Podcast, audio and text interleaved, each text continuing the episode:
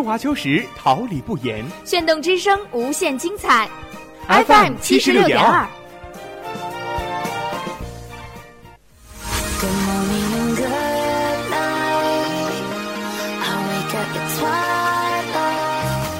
让电波在空中回响，让声音重塑梦想。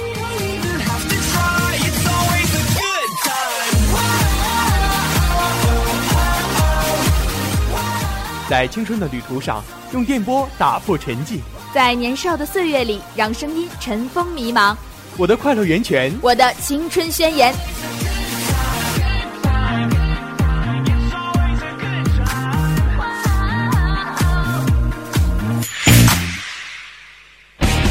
哈尔滨师范大学广播电台，正青春，传递正能量。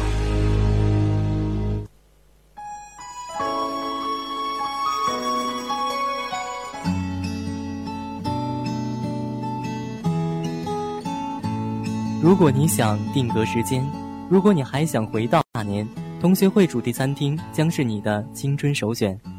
同学会主题餐厅设有酒吧、餐厅、休息区等多功能服务场所，可同时容纳一百四十人就餐。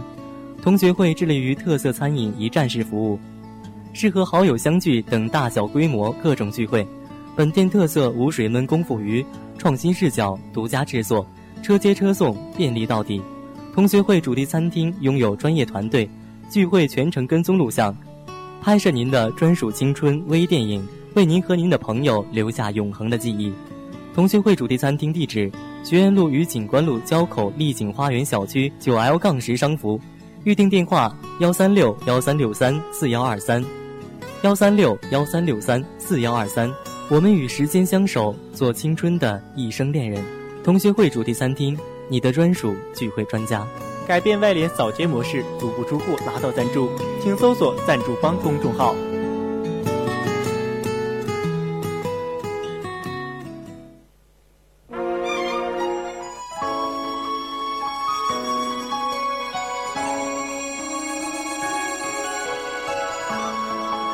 单车笑容，蝴蝶泉边，幸福如同芳香的花朵。在耳边缱绻着窝心的誓言。繁华落尽，彼岸花开，温暖是平凡中的相守，任流年冲洗出真挚的芳泽。人生就是一场盛大的遇见，一颦一笑，点滴温情。眼泪是尘嚣之外的一泓静水。带您一同徜徉文海天空。各位听众朋友们，大家好，这里是调频七十六点二兆赫哈办大学广播台，又到了每周四傍晚的文海天空栏目时间了。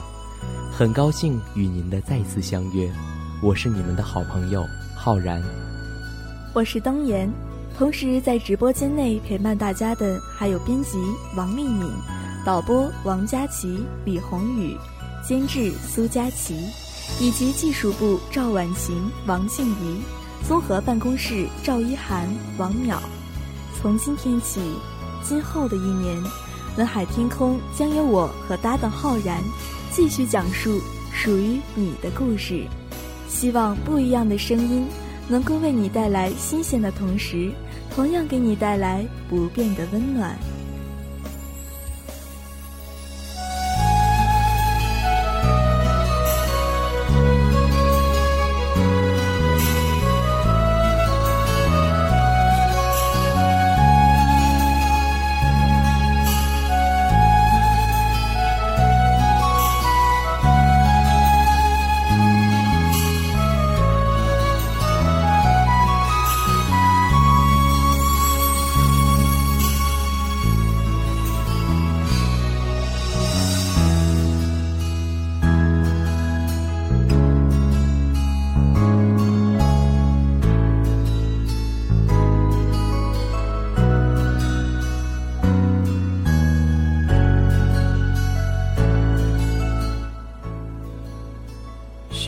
岁月，小城故事，别样华年。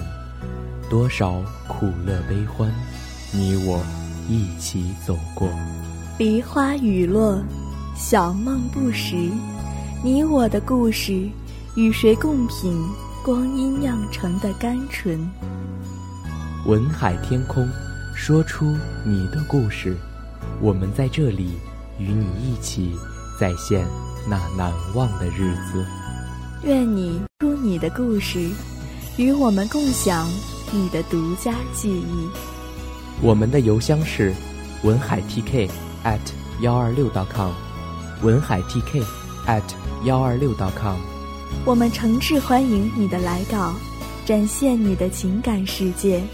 我们将会为你再次讲述属于你的故事。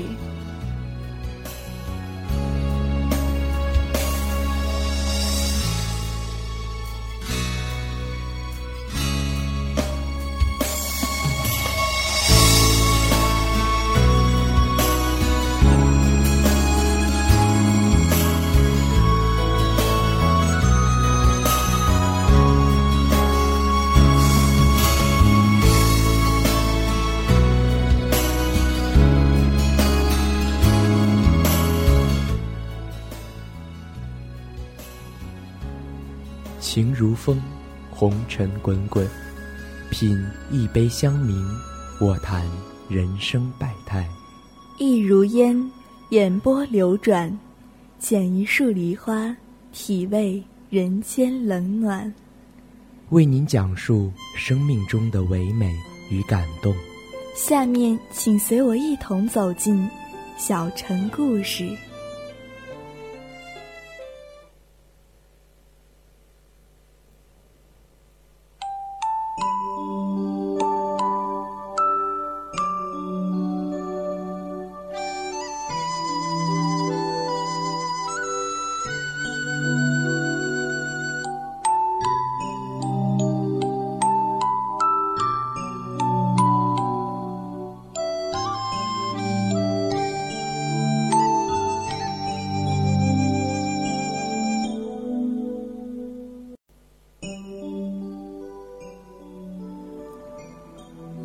春的丝丝细雨散落下来，落在树梢、屋檐、桥头，给秀美的江南披上了薄软的面纱。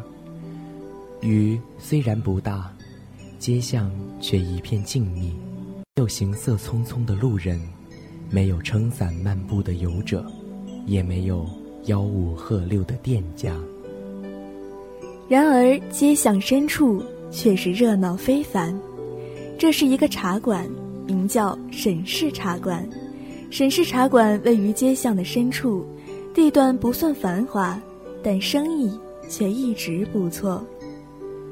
这不错的生意有一半归功于茶馆里的东西的质量，而有一半则归功于抚琴弹唱的红袖姑娘。红袖姑娘是名副其实的美人。远而望之，皎若太阳升朝霞；破而察之，灼若芙蕖出绿波。而她的歌声更是美妙动人，凄美哀婉。一曲罢，沈氏茶馆的老板沈青云走到台上，四周嘈杂的声音渐渐消失。各位，感谢你们对茶馆的支持。今儿让大家欣赏一个新鲜玩意儿。话还未完，底下已是议论纷纷。老板，到底是什么？老板，别卖关子了，直说吧。沈青云环顾四周，微微一笑，轻吐出三个字：“牵丝戏。”牵丝戏亦称傀儡戏，盛行于宋朝。大多用硬木制成木偶，长约一尺，在四肢和头部以及重要部位系上丝线，在人的操纵下完成各种动作，所以也叫提线木偶。九来有感牵丝戏，也伴儿童看到明，高抬眼看牵丝傀儡，谁弄谁收，说的便是牵丝戏了。丝一系，戏一曲。牵丝一引，引一生，然而，从事牵丝戏的人大多都没有好下场。人们盛传，牵引者皆受到傀儡的诅咒。所以，牵丝戏并未广为流传，只是在唐朝盛极一时罢了。如今听到老板竟然弄到了牵丝戏，虽然知道傀儡是一种邪物，但都难掩好奇之心，所以大家忙让老板将人请上来。老板却顾打哑谜，让伙计搬来一个屏风。众人不解，但并未再多言。静谧中，一阵清脆的铃声传来，越来越近，越来越近。在人们的期待中，一个娇小的女子走了出来，肤如凝脂，红衣似火。然而细看之下，才发现这并不是人，在头部和四肢与躯体的交接处有明显的接连痕迹。木偶，大家难掩好奇，睁大了眼睛仔细观察着。红衣木偶走近了，众人才发现木偶的神情。很是悲戚，而双目却无神，左眼的眼角下一颗泪痣熠熠生光。墨黑的发披散下来，直至腰际，行动时一扬一合，留下满室的馨香。红衣木偶在众人面前站定，脚尖轻点，铃声悦耳，双臂微张，开始起舞。手微扬，指微张，轻身旋转，一声又一声的铃声直触人们的心房。双臂交叉于胸前，脚尖轻轻点地，声更加清脆的铃声。清脆的铃声将早已看得如痴如醉的众人惊醒，人们这才开始惊呼，遂又变得疑惑：这真的是牵丝戏吗？这时，屏风后传来了稳重的脚步声，一名书生模样的青年男子走了出来，身着白衣，温文尔雅。他朝众人弯腰作揖，起身说：“小生苏雨。”然后又指着方才跳舞的女子说：“这是千叶，刚才的表演便是千丝戏了。”众人看了看苏雨。又将视线移到了千叶身上，千叶的表情一如初时的悲戚，从未改变，而双目更是无神，并且在四肢和头部都系有细丝，细线是透明的，所以刚才并未发觉。众人紧盯着千叶，总觉得有些别扭，可又说不上来。到底是哪里别扭？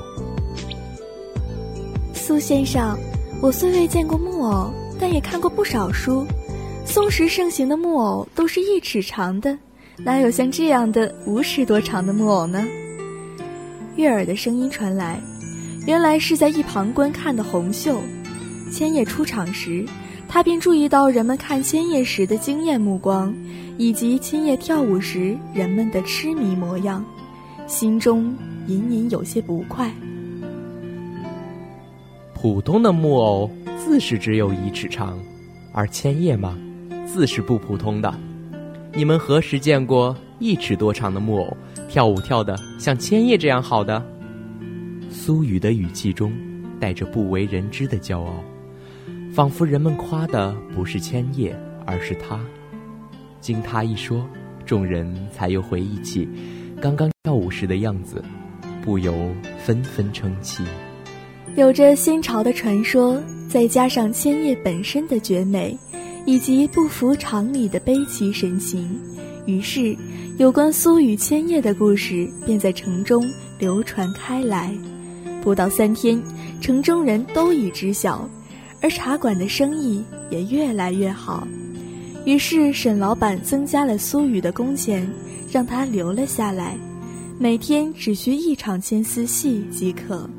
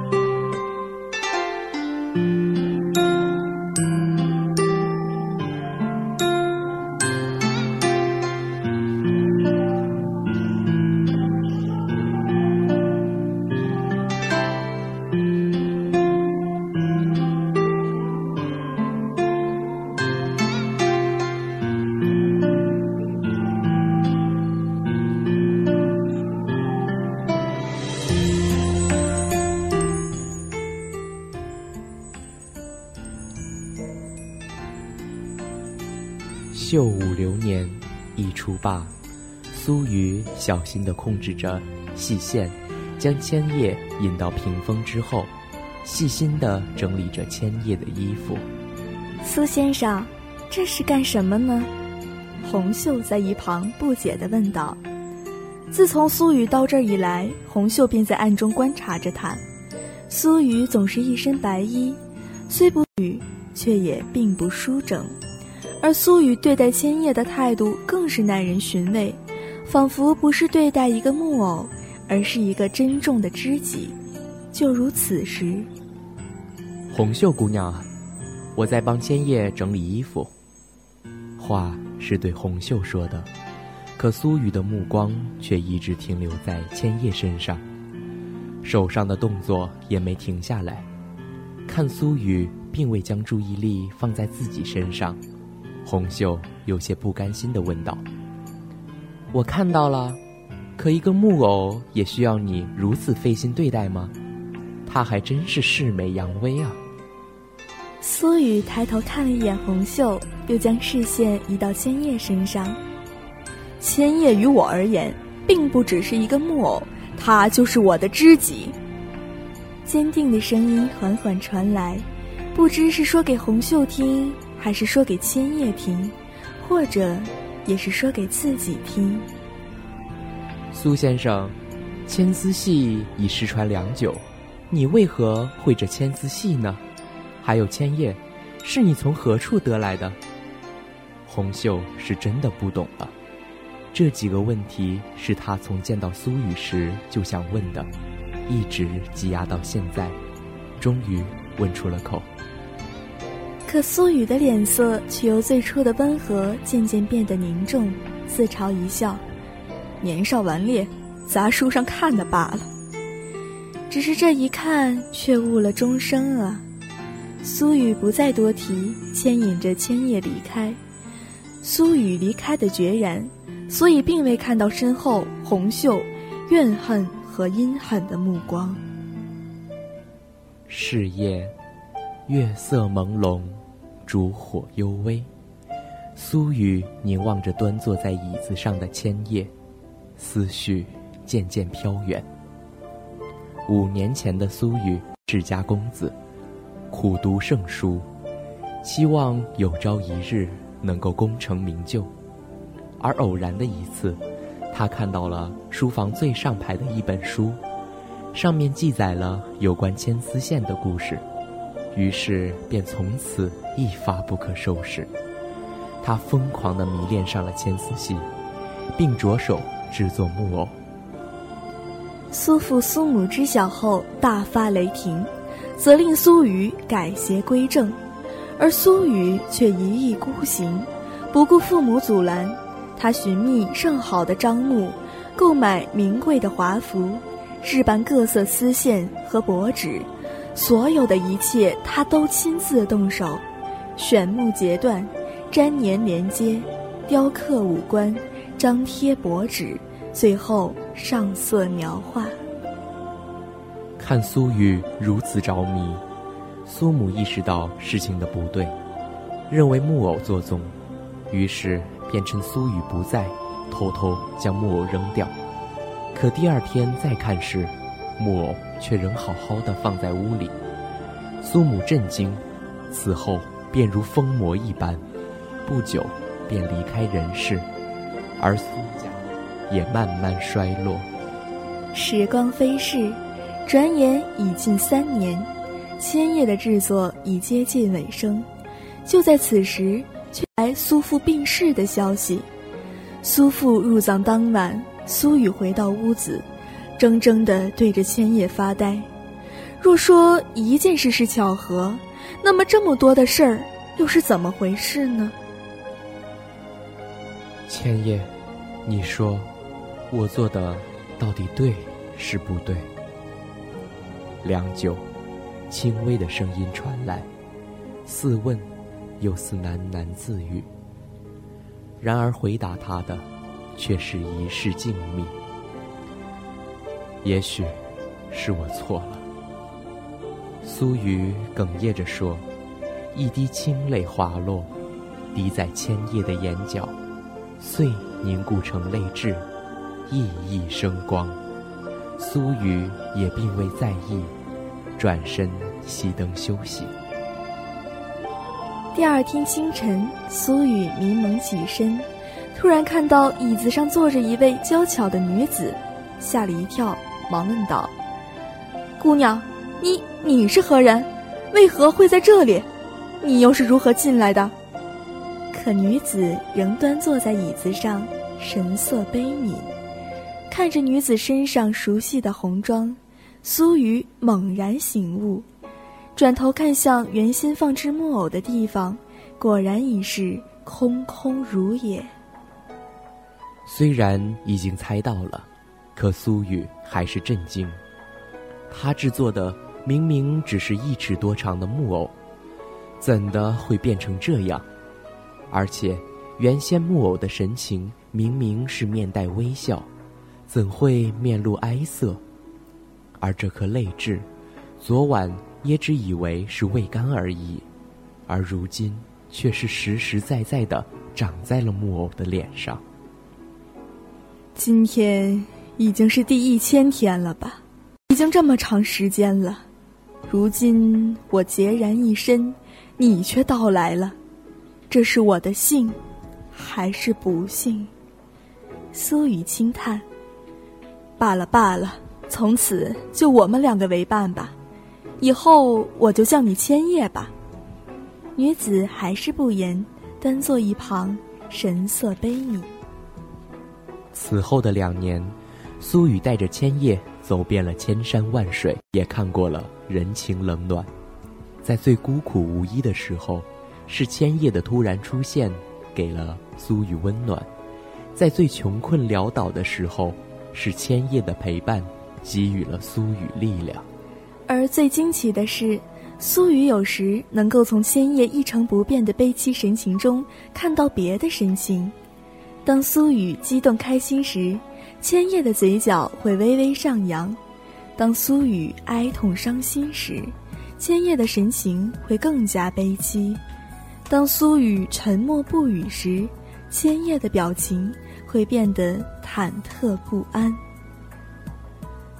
天干物燥，小心火烛。大更的声音传来，将苏雨飘散的思绪拉了回来。他凝望千叶良久，终是轻叹一句：“衣带渐宽终不悔，为伊消得。”人憔悴。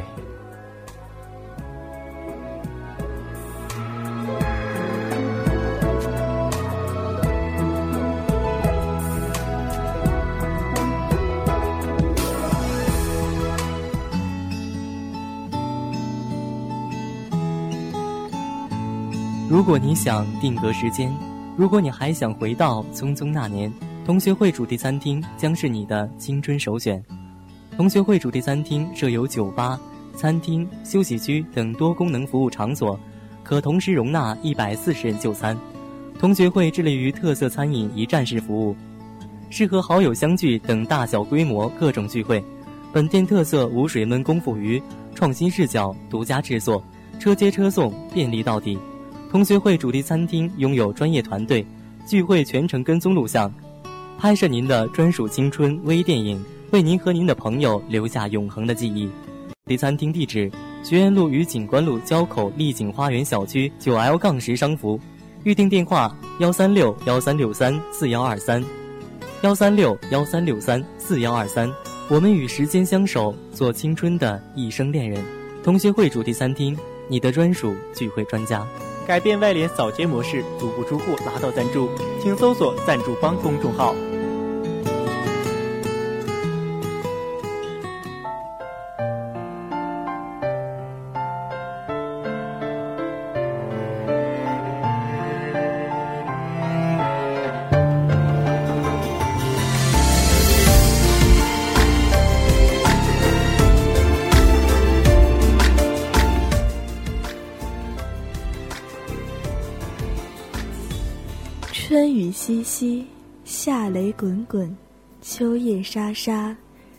风凛凛。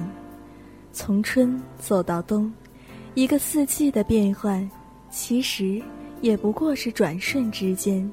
台上的歌声依旧哀婉动人。哟，这小妞长得真不错，这歌唱的也不错。轻浮的声音，并未被嘈杂的环境阻隔，依旧传入了众人的耳中。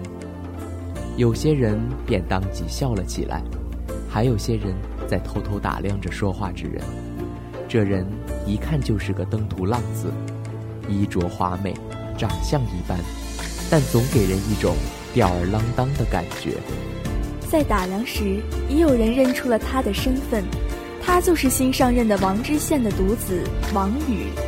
王知县只有这么一个儿子，所以对他宠爱非凡，也养成了他骄奢淫逸、欺男霸女的性子。王宇生性有两大爱好：一爱，二爱新奇之物。如今，听到关于沈氏茶馆里红袖和苏雨的美名，所以特地来看一看。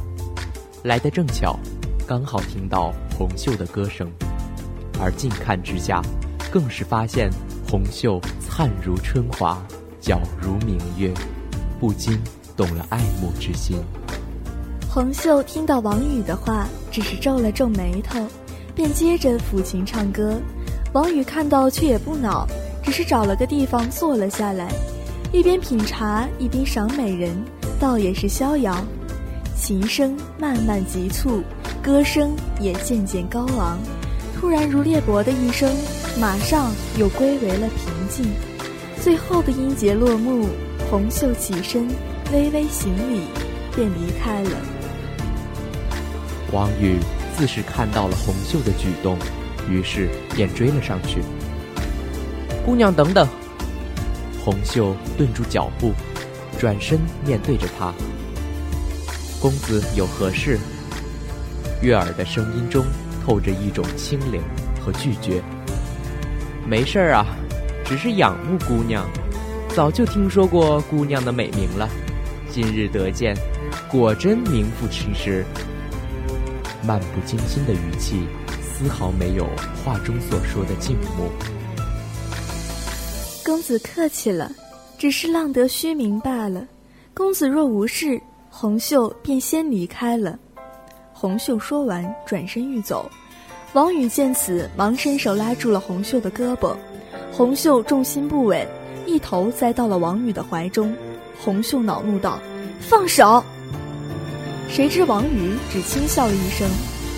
美人投怀送抱，王某岂有放手之理？你，你，明明是你拉我的。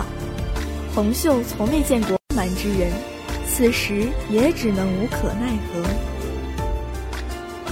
这位公子，请你放手。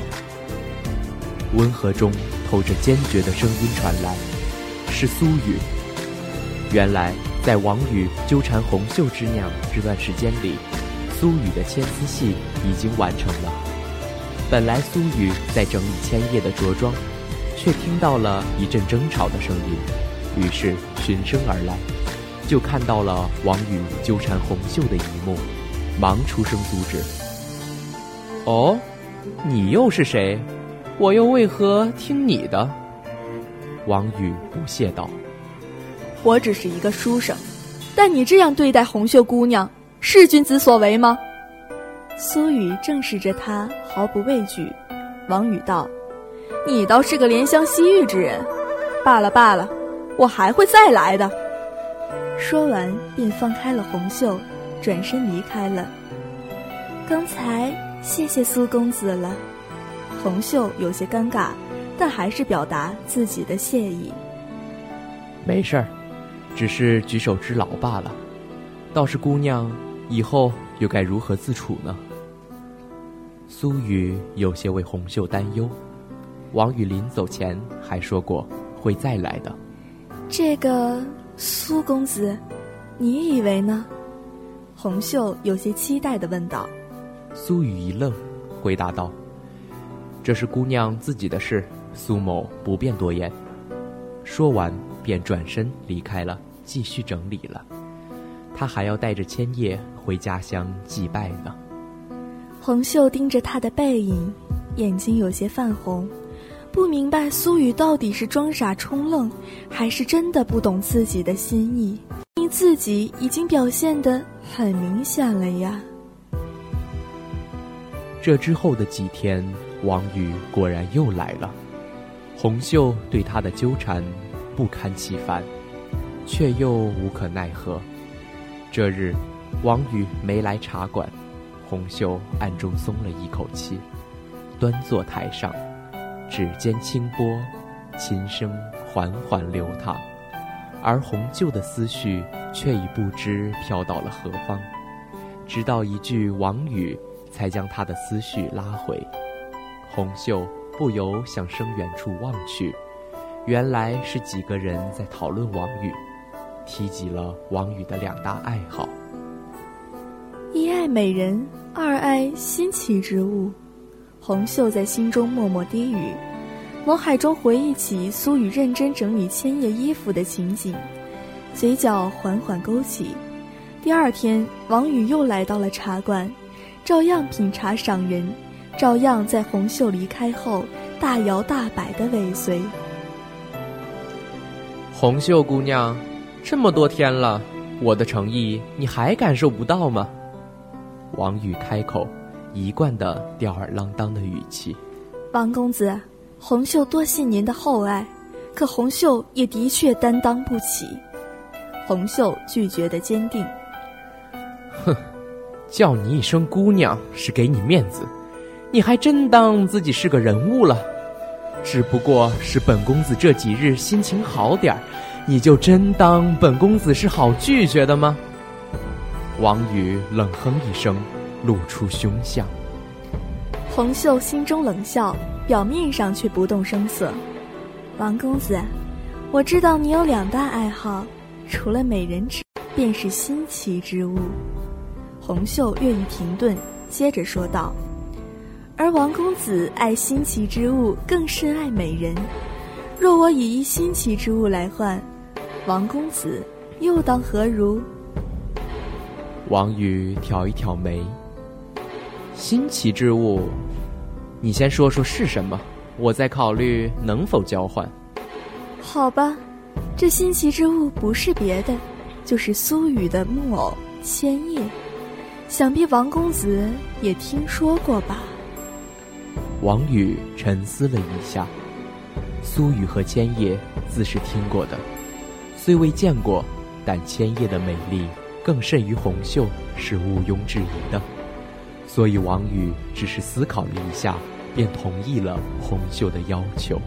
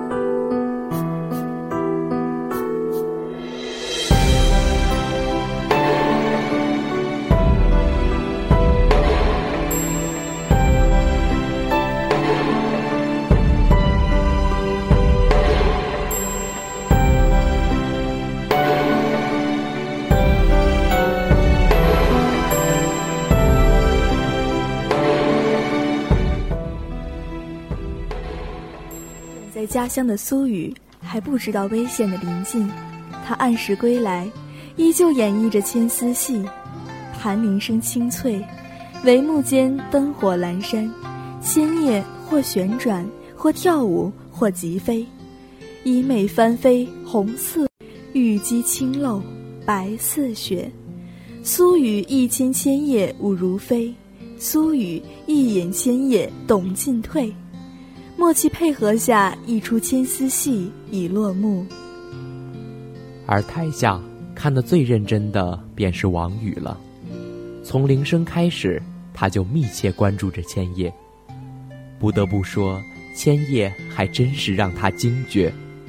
他自认也见过不少新奇之物，也收藏了很多的木偶，却从未见过像千叶这样精致细腻的木偶。有趣，有趣。王宇微微一笑，眸中闪着清明的光。于是，在苏雨收拾好东西准备回去的时候，就在门口看到了王宇。苏先生，刚才的牵丝戏可真精彩呀！你的木偶可是独特的很呢。你干这一行多久了？也没多久，快三年了吧。王公子有事吗？没事，我就带着千叶走了。有事儿，当然有事儿。你的木偶是叫千叶吧？一个木偶也真难为你，还给他取名字。不过话说回来，他还真是奇特，根本就不像一个木偶。王宇此时收敛了平时不正经的语气，他是真的很好奇。苏雨不想多说，只是敷衍道：“在我心中，千叶不仅仅是一个木偶。”看来他对你来说还挺重要的。这样吧，我也不绕弯子了，我想要这个木偶，多少钱？你开个价。王宇索性直说了自己的目的。苏雨微愣，后恼怒的说道：“千叶是无价的，他不只是木偶，还是我的朋友知己。无论你出多少钱，我都不会卖的。”完，便径自离开了。王宇的脸色变得阴沉，双眼紧盯着苏雨的背影，直到看不见为止。良久，才冷哼一声，转身离去。回到住处的苏雨并不轻松，他看得出来，王宇是不打骂、不罢休的。他看向一旁的千叶，发觉千叶的神情更加悲戚。连你也感受到了危险吗？苏雨问千叶，仔细观察着千叶的神情变化，除了悲戚，竟还有一丝解脱的愉快。苏雨审视着千叶，一言不发。此后的几日，苏雨称病在家，任沈青云如何催促，也不再去茶馆表演，想着避过这一时的风头。可有时你不找麻烦，麻烦却自会来找你的。这一日，苏雨正在练字，听到屋外人声嘈杂，便知王宇已经到了。该来的，终究还是躲不掉。苏雨并未理会，提笔将最后一字完成。而此时，王宇已经推门进来了。苏雨，我劝你还是老老实实的把钱叶交出来。现在你把钱叶给我，我还可以给你相应的价钱。否则，你别想了，千叶，我是不会给你的。苏雨断然拒绝道：“好，看来你是敬酒不吃吃罚酒了。”王宇阴喊着说：“来人，将苏雨押走。”然后便有两个官兵模样的人上前将苏雨带走。苏雨并未反抗，像是早已预料到一样。剩下的人，给我搜！掘地三尺，也要给我找出来！王宇命令道。随后五六个人便在屋子里搜寻，翻找了两遍，什么也没找到。王宇无法，只能带人先回来了。砰的一声，大门紧闭，只剩下满地狼藉的屋子。书桌上的纸张那么的突兀，正是苏雨写字的那张。经那光斌翻找，未干的墨迹早已凌乱不堪，依稀辨得上面的字迹。十年寒窗，枉然成空；一朝千丝，错乱人世浮萍。衣衫褴褛，华美绝伦，未得芳华，只恨世事无常。王宇将苏雨关押在牢。逼他说出千叶的下落，可苏雨始终一声不吭，任打任罚都不屈服。最后，王宇恼怒，使出狠招，命人将苏雨押到刑场，佯装杀他，想让他说出千叶的下落。天空突然下起了雪，洁白的、晶莹的雪花纷纷飘落。不一会儿，天地便变成了白茫茫的一片。夜已降临，火光摇曳，在白雪的映衬下，显出丝丝暖意。而苏雨，则被压跪在刑场中间，发丝凌乱，衣衫破旧，可神志却清明。苏雨，你还是不肯说出千叶的下落吗？王宇阴狠着说道。苏雨不言，只是静静的跪着。王宇大怒，已忘了是做个样子而已，遂真的下令杀死苏雨。刽子手举起刀，下一刻便要往苏雨脖子上砍去。就在这千钧一发之际，一阵清脆的铃声传来，王宇怔住，扭头向上去，只见千叶缓缓踱步而来。王宇震惊。但此时狂喜却将内心的些许恐惧掩盖住了。王宇看着千叶慢慢的走近，走近，最后停在了自己面前。千叶看着王宇，面无表情。王宇却逐渐感到心惊。随后，千叶转身看向苏雨，苏雨早在千叶出现时就站了起来，睁大了双眼。心中隐隐有些不安，此时看到千叶看向自己，便紧紧盯着千叶，却发现千叶悲戚神情里的欣喜更多了。脚尖轻点，铃声响起，千叶翩翩起舞。此时的铃声声音更大，而曲调也更哀婉。可千叶的神情，却不再是一如既往的悲戚。而是欣喜，是解脱。如裂帛的一声铃音传来，舞毕，千叶缓缓微笑，可眼角却有一滴眼泪划过，划过泪痣，划过手臂，落在地上，消失不见。刑场上的兵士震惊，从千叶出现时便感到了恐惧，此时更是纷纷逃离，并大呼妖怪诅咒。王宇也害怕了，想要逃离，却发现自己根本动不了，恐惧到了极点。突然，千叶抬手将王宇身边的蜡烛扫到帷帐上，霎时火光四，将王宇和千叶团团围住。千叶，苏雨急呼，飞奔而来，却被火势阻挡。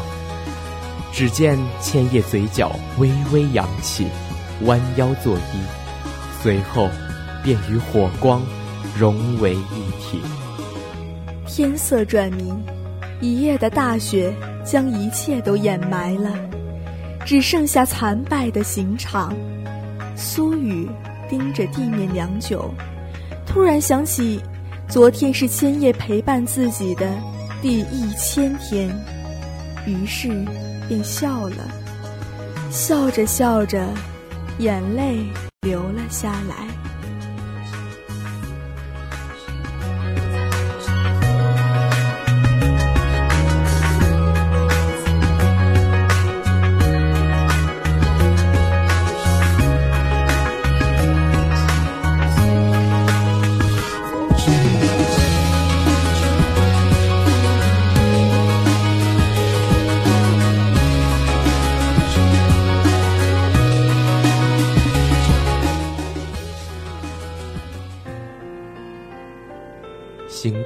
水穷处，不见穷，不见水，却有一片幽香，冷冷在目，在耳，在衣。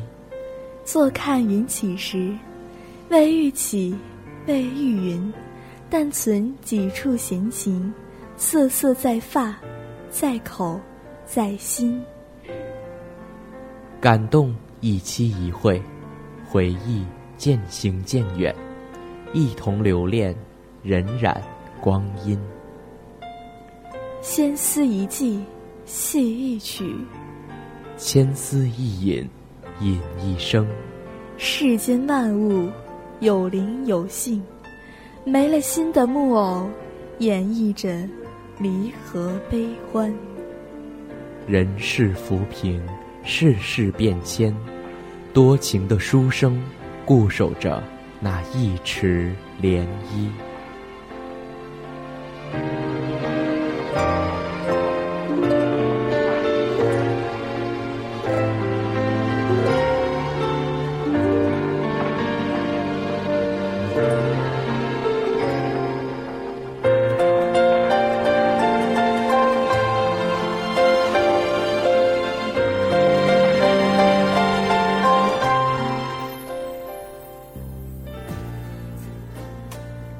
水流年，画一幅淡妆素颜的江山，辗转出岁月记。暖风和煦，写一首清雅悠扬的诗赋，诵读那遗忘的相思。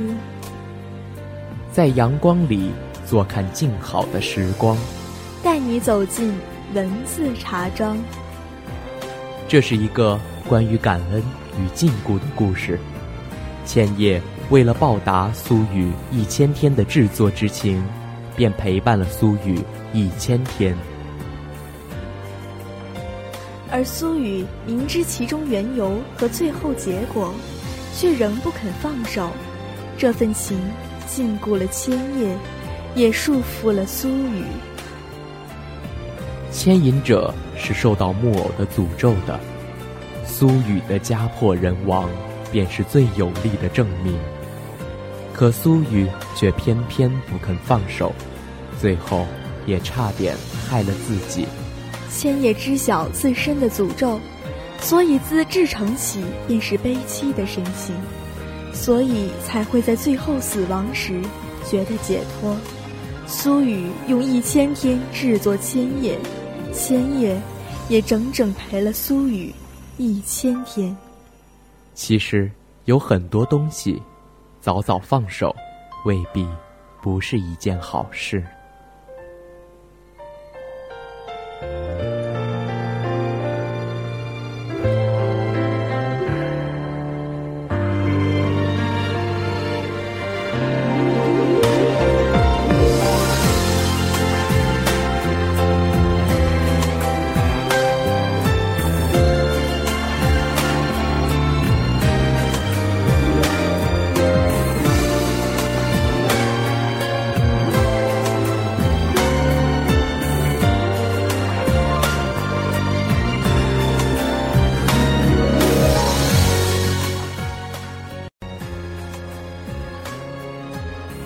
文海天空，任世事沧桑，浮云变幻，故事依旧。幸福的笑靥，悲伤的泪水，都是为了悼念那无与伦比的回忆。我们一直都在这里，等待与你分享你的苦乐悲喜。文海 PK at 幺二六 .com，诚挚期待你的来稿。在这个暮色四合的傍晚，为您送上我们最美好的祝福。这里是调频七十六点二兆赫，哈尔滨师范大学广播台，我是你们的好朋友浩然。希望大家度过美好而充实的一天。我是东岩，一同陪伴大家的还有编辑王丽敏、导播王佳琪、李宏宇、监制苏佳琪。以及技术部赵婉晴、王静怡，综合办公室赵一涵、王淼，感谢大家的收听，我们下周同一时间不见不散。